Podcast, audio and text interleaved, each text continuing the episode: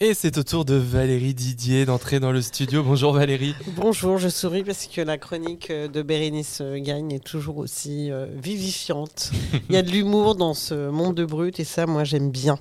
Et alors, toi, qu'est-ce que tu nous as préparé pour, ton, pour ta chronique Cultura aujourd'hui? Eh ben, je vais vous parler des arbres brûlés de, de Claire Forgeau. Eh ben, c'est à toi. Je ne cesse de revenir à Arles. Tant d'occasions me sont offertes par une saison culturelle intense, bordée par la feria de Pâques et celle du riz. Et puis il y a la Camargue. Cette zone humide, au contour imprécis, cette euh, profonde béance qui s'ouvre au monde. Mais peut-être est-ce aussi pour ce paysage liquide dans le delta et solide dans la ville, porté par un vélum de ciel immense que le Mistral nettoie souvent avec rudesse. Mais peut-être est-ce aussi pour la couleur de la pierre de Fontvieille, mise en architecture de manière si belle et virtuose et depuis plus de 2000 ans.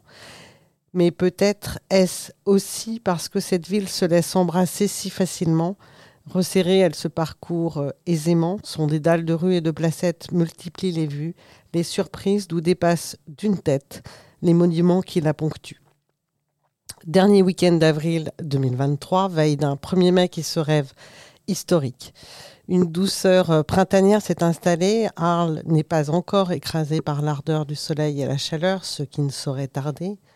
Je suis venu pour la première édition du Festival du dessin, nouveau-né d'une saison culturelle pourtant bien pourvue entre rencontres de la photographie et concerts des Suds.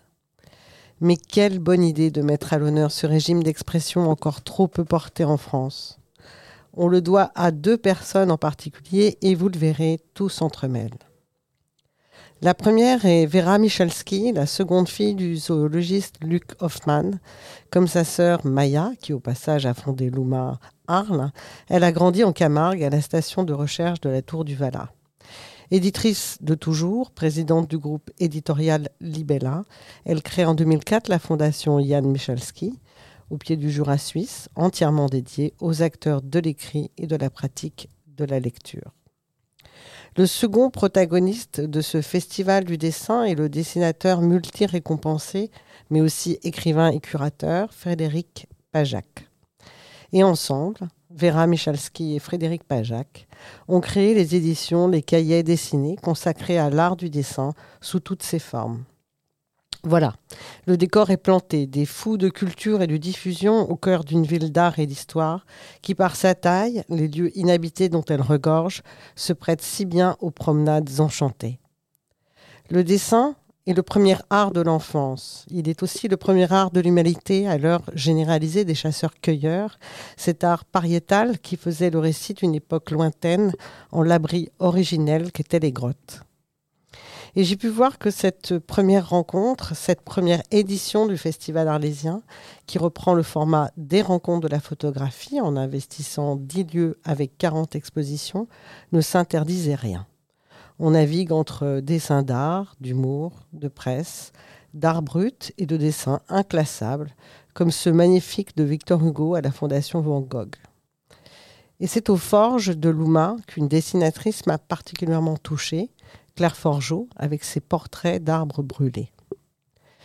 Claire Forgeau débute avec des dessins pour la presse et l'édition, peints aussi, mais à partir de 1994, elle choisit de se consacrer uniquement au dessin. Elle travaille au rapport entre les couleurs et le noir, et tout autant à la simplification du signe.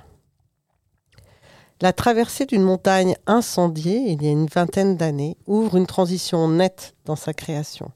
Cette vision du feu remplira tout, et introduira le noir de calcination dans son œuvre. Elle travaille sur les traces laissées par le feu, d'abord le noir de calcination, ensuite la brûlure elle-même. De cette montagne brûlée, elle retiendra que les arbres sont vivants, fragiles. Elle entremêle les teintes noires et la brûlure du papier à travers un décor de paysage où les arbres deviennent pleinement des protagonistes. Le crayon et la brûlure du papier se croisent et se confondent sur le papier thaïlandais qu'elle affectionne. Sa légèreté et sa transparence favorisent des superpositions et les marouflages. Les dessins de Claire sont paysages brûlés, jardins calcinés et arbres consumés. Au premier abord, il crée une sensation de solitude et d'abandon, mais l'on sait bien que ces paysages renaîtront de leurs cendres. Rien n'est arrêté. Au contraire, il me semble qu'elle nous parle de passage d'état à un autre, d'une désolation qui dissimule en elle les germes d'une vie nouvelle. Elle nous parle de notre époque anthropocène, en somme. Pour finir, un peu de musique, et parce que nous sommes à Arles, j'ai choisi Eder Lézy, une chanson rome qui célèbre l'arrivée du printemps.